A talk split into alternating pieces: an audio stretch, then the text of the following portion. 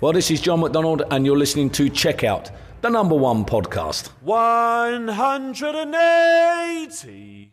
You know what? Let's get let's get arrogant. It is time to be the player that I want to be. I have dreams. Time to make them come true.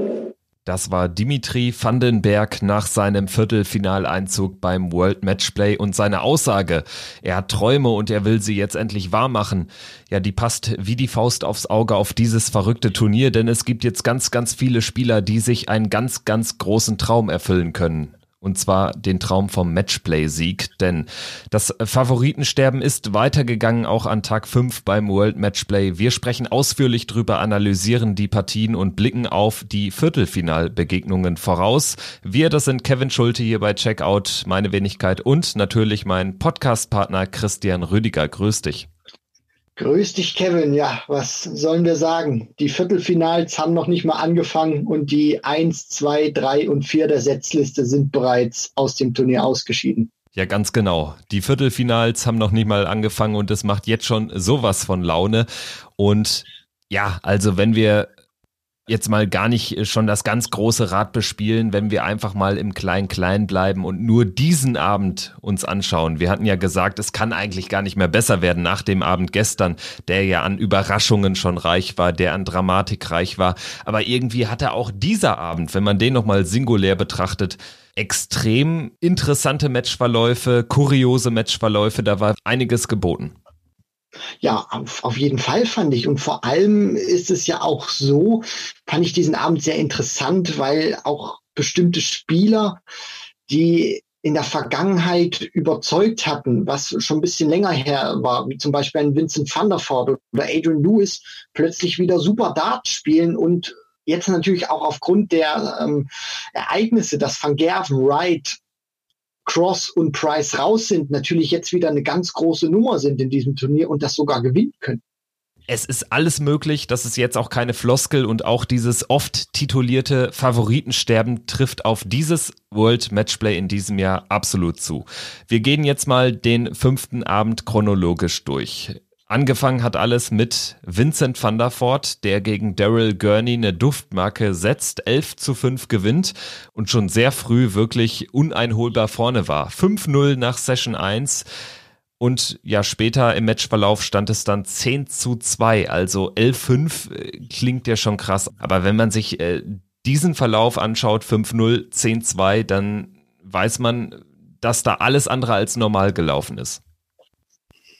Ja, also normal ist bei diesem Matchplay, denke ich mal, mittlerweile gar nichts mehr. Und äh, so wie es auch scheint, hat sich dieses Training, was wir ja schon angesprochen hatten von Vincent van der Vaart mit seinem Kumpel Michael van Gerven ausgezahlt. Äh, das äh, wird er wahrscheinlich, wenn er noch weiter kommt, kommt in diesem Turnier, äh, wird er Van Gerven wahrscheinlich mal öfter anrufen und fragen, ob man mal so einen, so einen Trainingsblock einlegen kann. Und ich meine, was das ja angesprochen, toller Start gewesen. 5 zu 0 die erste Session. Und was hat der Vincent da für Darts gespielt? Also mein lieber Schwan, so habe ich den ehrlich gesagt noch nie gesehen, was der da wirklich gespielt hat von der, von der Qualität. Und Gurney war ja auch nicht schlecht. Also 100, 100er Average nach der ersten Session. Und dann hatte ich so ein, so ein kleines Déjà-vu-Erlebnis so vom, von Gerben Whitlock-Match, wo sich Gurney dann äh, die zwei Legs sichert nach der Pause. Aber das war auch wieder nur so ein kleines Auflodern denn dann hat Vincent wieder eine Serie gestartet. Du hast es ja angesprochen, 10 zu 2.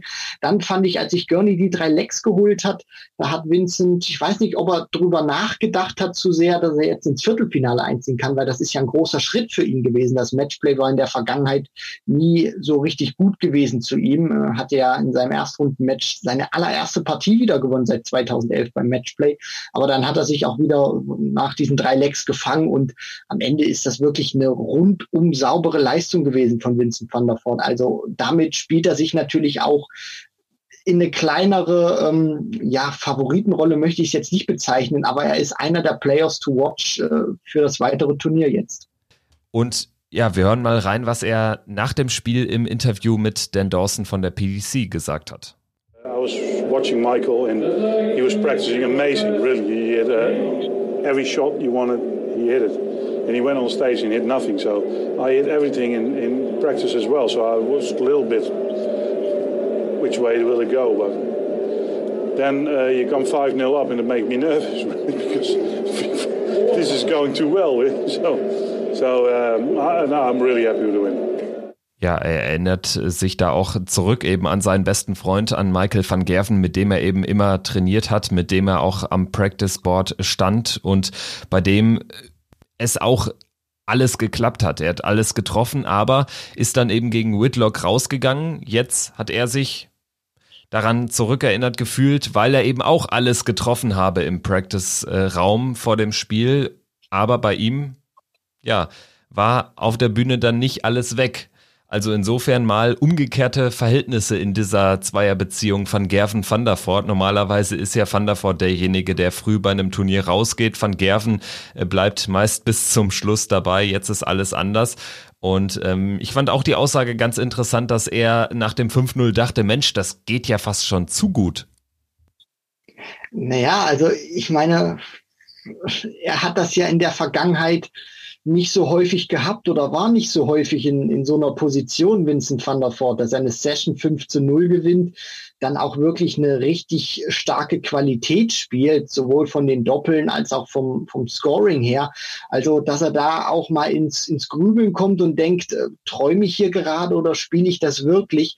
Das äh, nehme ich ihm dann auch schon ab. Und ähm, die Aussage, die er ja da auch getätigt hat, er hat natürlich sich da auch ein bisschen an Michael ähm, erinnert gefühlt, der im Practice Room alles getroffen hat und dann auf die Bühne kam und wir wissen ja alle, was er gegen Whitlock gespielt hat auf die Doppel. Das hören wir immer mal wieder von, von Spielern, die sich gut fühlen im Practice Room oder im Training und dann kommen sie auf die Bühne, spielen Matches und es läuft plötzlich gar nichts mehr oder dann auch andersrum. Sie, sie spielen im Training vollkommene Grütze und kommen dann auf die Bühne und reißen dann gefühlt alles ein. Also das sind dann natürlich auch immer so diese, diese Momente, die, die kannst du dann vielleicht auch nicht so richtig kontrollieren oder beeinflussen. Aber ich denke auch, ohne da jetzt, ich war beim, beim Training nicht dabei von Van der Voort und Van Gerven, aber ich denke auch mal schon, dass, dass dieser Trainingsblock ihm sehr geholfen hat in der Vorbereitung auf das Matchplay, weil Van Gerven ist ein Spieler, der schenkt dir im Training, bin ich mir zu 100 Prozent sicher nichts. Und Van der Voort wird da auch immer wieder Momente gehabt haben, ähm, wo er auch nur ein Dart auf Doppel hatte oder wichtige Momente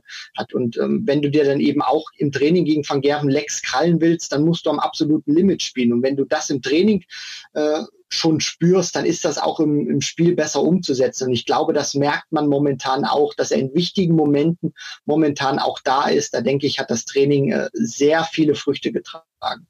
Ja, ich meine, die beiden trainieren ja schon seit Ewigkeiten miteinander, aber jetzt war das ja ein, ein langer Trainingsblock über genau. dreieinhalb, vier Monate und das verändert natürlich schon noch mal was. Also das ist eine Situation, die hast du jetzt einfach Corona bedingt, die hast du sonst nie.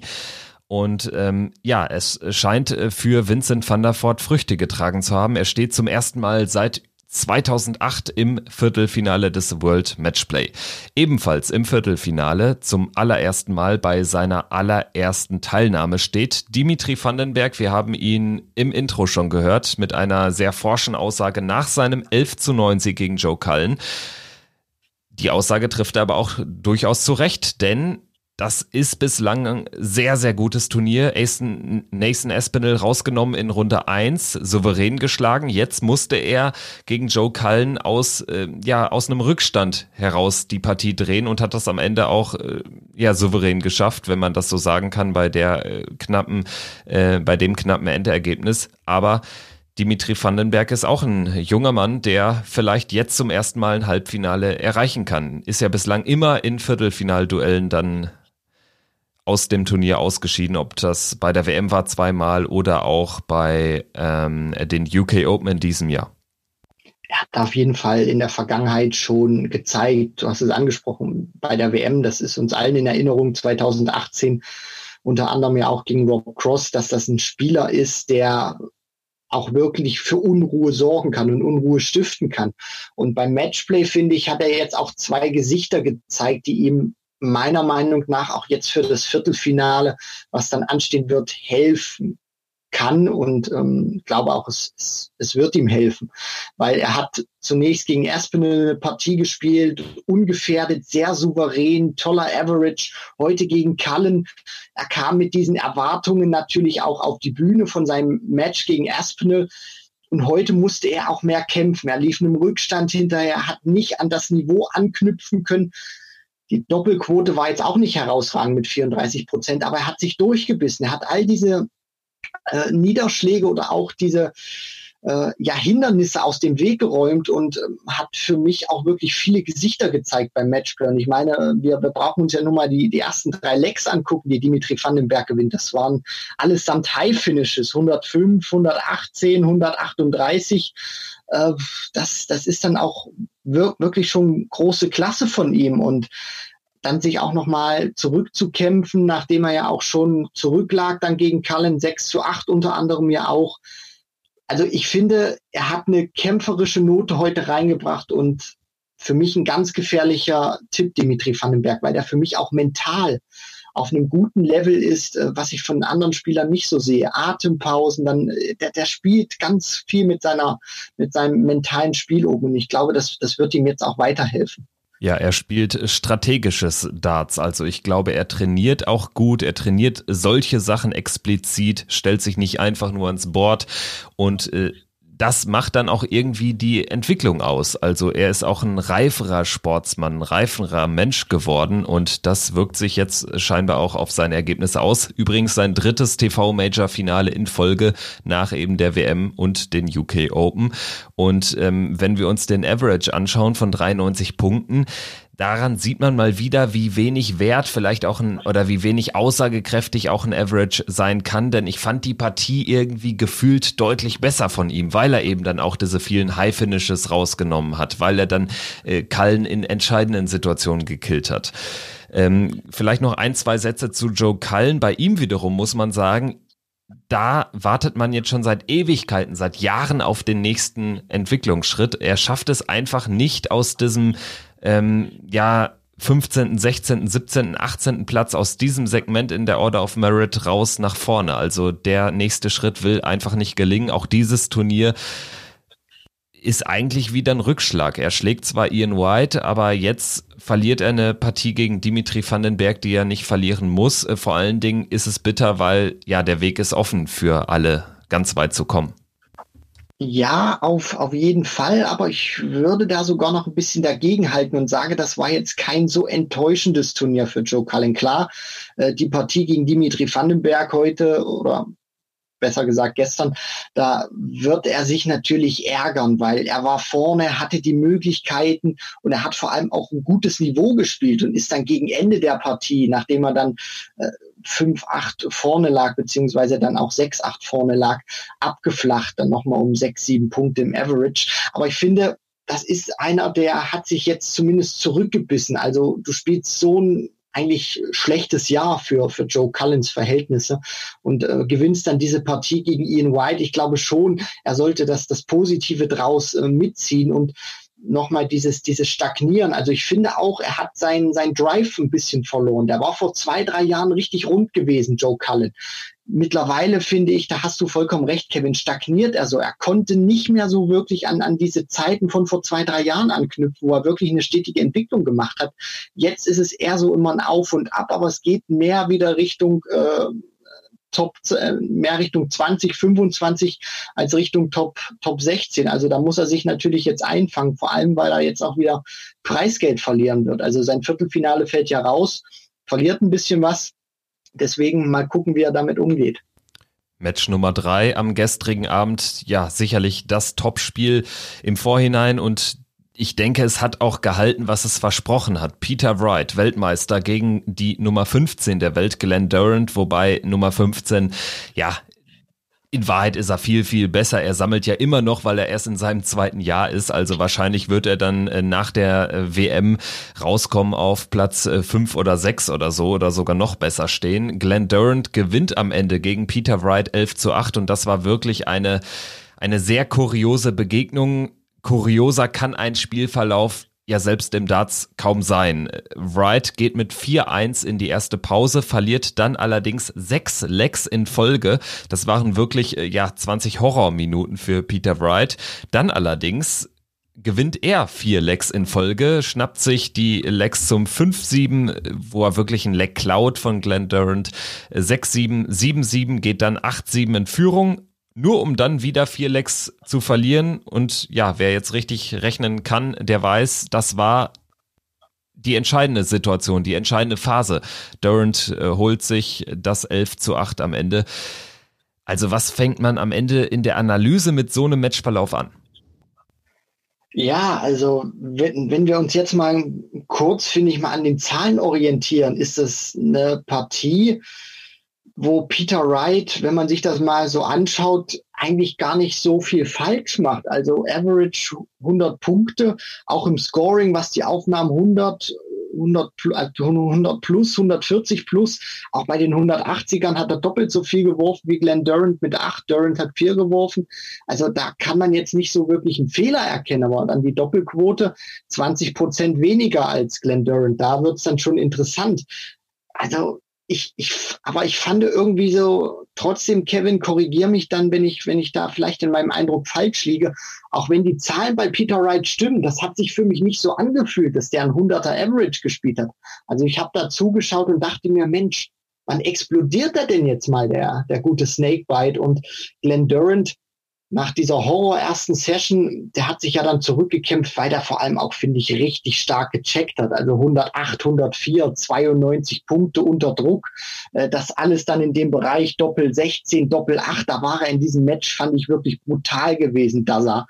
Und dann auch zum Schluss, finde ich, da sprach ja dann Bände, als er diese 90 Punkte zum Match checkt, geht übers Bullseye und dann anstatt äh, Quatsch, ähm, geht über die Triple 20 und dann anstatt die Doppel 15 zu spielen, stellt er sich auf die Doppel 8 und nagelt diesen Data rein. Also der war in diesem Bereich des Boards wirklich brutal gewesen und das finde ich ist dann auch der entscheidende Unterschied gewesen. Er war vom Timing her besser gewesen, dass er und war vor allem dann auch in den wichtigen Momenten da, hat High Finishes rausgenommen und ähm, ja, das ist dann für mich der der Unterschied gewesen zu Peter Wright. Ja, du hast jetzt, äh, glaube ich, äh, oder war es kurz auf dem Weg, da eine äh, Situation zu verwechseln. Es gab aber ja auch äh, die, diesen Moment, als er Bullseye spielt, um sich, glaube ich, für äh, Doppel 16 Rest zu stellen und das dann auch wirklich genau. rausnimmt. Die 82 eben äh, über Bull Doppel 16 und das spielst du auch nicht, wenn du kein Selbstvertrauen hast. Ähm, was ich auch wirklich signifikant fand, ähm, war mal wieder, ähm, wie er zurückgekommen ist, weil ich meine, klar, es war schon eine riesen Kraftanstrengung, sechs Legs in Folge zu gewinnen, aus einem 4-1 Rückstand eine 7-4-Führung zu machen. Dann allerdings kommt Wright zurück, ähm, wo du eigentlich schon fast am Ziel warst. Also er muss das 8-4 machen und dann äh, sieht die Welt nochmal ganz anders aus. So kommt Wright zurück, geht sogar nochmal in Führung, aber dann war es wieder ein typischer Dazza, und äh, darauf äh, kommt er auch im Interview mit der PDC zu sprechen. Wir hören auch da mal ganz kurz rein. I knew Peter was nowhere near his best. I, remember sort of 8 each thinking, it's probably right, it's 8 each. He's had a session, I've had a session, but these are the games that I've been winning lately. And, uh, oh God. Ja, er sagt bei 8-8, das ist so eine typische Situation, äh, für die er lebt. Und wenn man mal ganz ehrlich ist, das stimmt, ne? Also Glenn Durant ist ein Spieler, der häufig diese engen Matches am Ende auf seine Seite ziehen kann, weil er einfach mental, glaube ich, einer der absolut besten ist. Ja, auf, auf jeden Fall. Also wir sprechen ja hier auch über einen, dürfen wir, auch, dürfen wir jetzt auch nicht vergessen, dreimaligen BDO-Weltmeister. Der war in so vielen engen Situationen. Und das ist dann auch der Unterschied, der dann wirklich diese Weltklasse-Spieler von den, von den Guten immer wieder unterscheidet, was man ja auch so oft immer sagt, wenn dann ein Van Gerven, ein Wright, ein Price diese wichtigen Momente mitnehmen oder dann in den wichtigen Momenten plötzlich nochmal ihr Spiel steigern können. Und ein Glenn Durant gehört eben auch dazu, ohne jeden Zweifel. Wenn es dann eben drauf ankommt und die Jungs dann auch wissen, das ist ein verdammt wichtiger Moment. Natürlich können sie die nicht immer rausnehmen. Das, das ist eben auch Darts. Aber in den meisten Fällen oder in den oder zum größten Teil nehmen sie dann eben diese ganz wichtigen Momente raus. Und heute hat er dann auch viele wichtige Momente auch ähm, gut gemeistert, Glenn Durant, und hat die dann auch sauber weggecheckt. Und das war dann eben auch der Schlüssel zum Sieg. Als letzter Mann ins Viertelfinale eingezogen ist Adrian Lewis. Ja, man spricht ja fast schon oder man ist geneigt, äh, von einem Altmeister zu sprechen. Er ist immer noch äh, deutlich jünger als äh, so mancher äh, auf dem Circuit, aber seine großen Erfolge liegen mittlerweile schon ein paar Jährchen zurück. Umso schöner ist es auch zu sehen, wie er ja jetzt vielleicht so ein Turnier für sich nutzen kann, wo eben früh einige Favoriten rausgehen. Er allerdings jetzt auch in einem Segment ist, wo er erstmal keinen ganz großen Namen bespielen muss. Steve Beaton besiegt er knapp und jetzt besiegt er gestern Abend Danny Noppert mit 11 zu 7, wobei das war eigentlich sogar noch eine klarere Geschichte. Also es war sehr, sehr kurios, dass Lewis überhaupt so lange dieses Spiel offen gelassen hat. Also Noppert war ja lange im Match, geht sogar bei 4-3 oder 5-4 sogar in Führung, obwohl er irgendwie da zwölf Punkte vom Average unter Lewis stand. Also auch das ein merkwürdiges Match, aber am Ende mit dem einzig richtigen Sieger, wenn man jetzt mal die Leistung sich vor Augen führt. Na klar, also ich war da auch wirklich überrascht gewesen. Ich hatte ja im Vorfeld gesagt, dass Lewis in seinem Spiel sehr gute Momente drin haben wird. Und das hat er ja auch gehabt. Zum Beispiel kommt er nach der Pause direkt mit einem 10-Data wieder rein in die Partie zum 3 zu 3. Also du kannst ja kaum besser reinkommen. Aber er hat diese, diese Schwankung, die ich eigentlich, oder wo ich davon überzeugt war, dass er die drin hat, die hat er für mich wirklich in den Griff bekommen in, in dieser Partie. Also da war nicht wirklich viel zu, zu spüren von magischen Momenten und dann verliert er vollkommen den Faden und trifft gefühlt gar nichts mehr für seine Verhältnisse. Und das, was, was du da eben auch angesprochen hast, er hat äh, Danny Noppert an, an diesem Moment wirklich mal reingelassen, wo er zum, zum 4 zu 4 war das, wo er, ich glaube, sieben Darts oder so am Doppel vorbeischrubbt. Und das war der Moment, wo ich dachte, na, gibt ihm das jetzt einen kleinen Knacks, weil dann hat ja Danny Noppert auch das 5 zu 4 gemacht und Lewis macht dann das 5 zu 5 mit einem 22 Data, also achte Runde war das. Das war jetzt nicht das äh, herausragende Niveau, aber danach hat er sich wieder gefangen, ist dann auch äh, davongezogen auf 9 zu 6. Und was mir bei Lewis, finde ich, gefällt, das ist ja, wir wissen alle, was das für ein herausragendes Talent ist, sagen wir ja immer wieder. Äh, aber er hat für mich auch so, finde ich, in den vergangenen zwölf bis 18 Monaten vor allem diese kämpferische Komponente, die er früher für mich nicht so hatte. Da hat er wirklich von, von seinem Talent gelebt. Und wenn wir mal die Partie bei der WM 2012 so außer Acht lassen, wo er da 1-5 in den Sätzen gegen Wade zurückliegt und das Ding noch gewinnt. Für mich hat er früher diese Kämpfermentalität nicht gehabt. Da hat er Partien auch, finde ich, zu leicht abgeschenkt oder hat dann zu lustlos gewirkt. Mittlerweile ist das auch einer, der kratzen und beißen kann. Und das hast du auch gesehen in diesem Match gegen Danny Noppert. Der hat nach jeder guten Aufnahme oder nach, nach jedem Leck, was er gewonnen hat, wo er wusste, das war wichtig, die Faust geballt, der hat Emotionen gezeigt. Und ich finde, das tut seinem Spiel auch wirklich gut. Denn an solchen Momenten zieht er sich dann auch hoch und kann sein Spiel nochmal pushen. Also wenn er das beides kombinieren kann, diese kämpferische Komponente und sein spielerisches Talent auch wieder besser entfalten kann, dann marschiert er für mich auch wieder bei großen Major-Turnieren auch wieder ganz weit nach vorne. Ja, ich sag mal so, seit er damals bei der WM gegen Kevin Münch ausgeschieden ist äh, vor ein paar Jahren, seitdem kommt er eben über den Kampf. Da war er ja dann auch auf Rang 20 in der Weltrangliste abgestürzt. Seitdem ist es sehr zäh in der Entwicklung und ja, jetzt, wenn man vielleicht wirklich äh, zwölf, 18 Monate zurückschaut, da war er zwar auch schon über den Kampf immer wieder in Matches reingekommen, allerdings äh, ist es spielerisch jetzt beim Matchplay genau. deutlich besser und deshalb kann er gefährlich werden und es kann auch noch weiter für ihn gehen. Und wenn wir jetzt vielleicht mal uns die Viertelfinalbegegnungen jetzt nicht on Detail anschauen, aber wenn wir das mal im Gesamten betrachten, also wir haben jetzt folgende Viertelfinals heute Abend, Simon Whitlock gegen Gary Anderson und Christoph Ratajski gegen Michael Smith, das ist die obere Hälfte, wohlgemerkt, es geht jetzt nochmal deutlich äh, äh, ähm, über die längere Distanz, es geht jetzt bis 16, also Best of 31 Legs. Und dann haben wir unten Durant gegen Van der Voort und Adrian Lewis gegen Vandenberg. Wen siehst du da jeweils in den Hälften vorne? Also ich muss konstatieren, ich tue mich sehr schwer, vor allen Dingen oben. Whitlock gegen Anderson. Anderson für mich der einzige Spieler, das sieht man auch beim Blick auf die Averages, der noch nicht an die 100 rangekommen ist, zumindest in einem Spiel, der allerdings sich trotzdem zweimal souverän durchsetzt.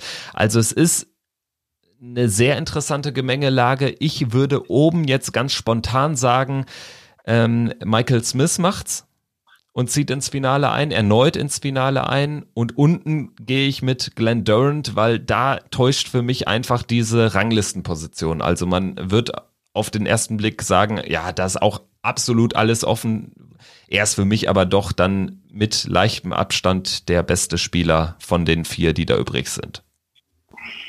Das ist wirklich ganz, ganz schwierig, Kevin, wenn wir uns die Viertelfinals anschauen, weil du mit jedem Tipp, den, den man da abgeben kann, kann man wirklich richtig, richtig dumm dastehen, weil es ist für mich auch sowas, wo, wo, wo ich mich nicht, nicht richtig festlegen kann. Wir werden uns sicherlich dann noch festlegen, aber du guckst dir das einfach mal an und siehst Whitlock Anderson, da würdest du natürlich sagen Anderson.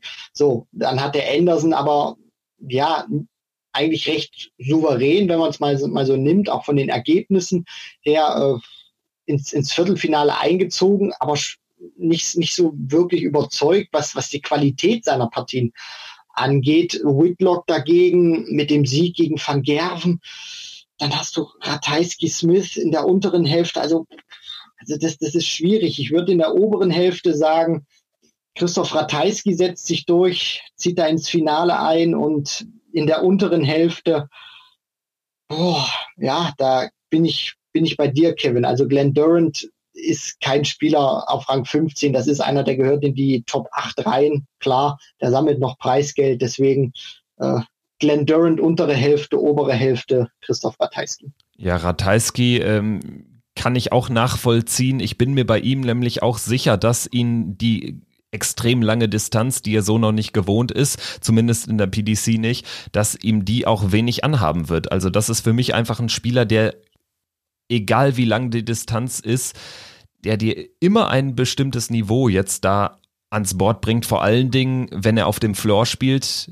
Dieses Turnier ist für ihn anscheinend ein Floor-Turnier, denn äh, da ist kein Leistungsabfall bislang erkennbar. Von daher kann das auch gegen Michael Smith packen, ist für mich jetzt nur so ein Gefühl, dass ich sage, der Bullyboy macht's. Und unten, ja, ist für mich Durant eben auch der beste Mann. Van der Voort, äh, allerdings jetzt auch zweimal hat er uns überrascht, also vielleicht schafft das auch noch ein drittes Mal.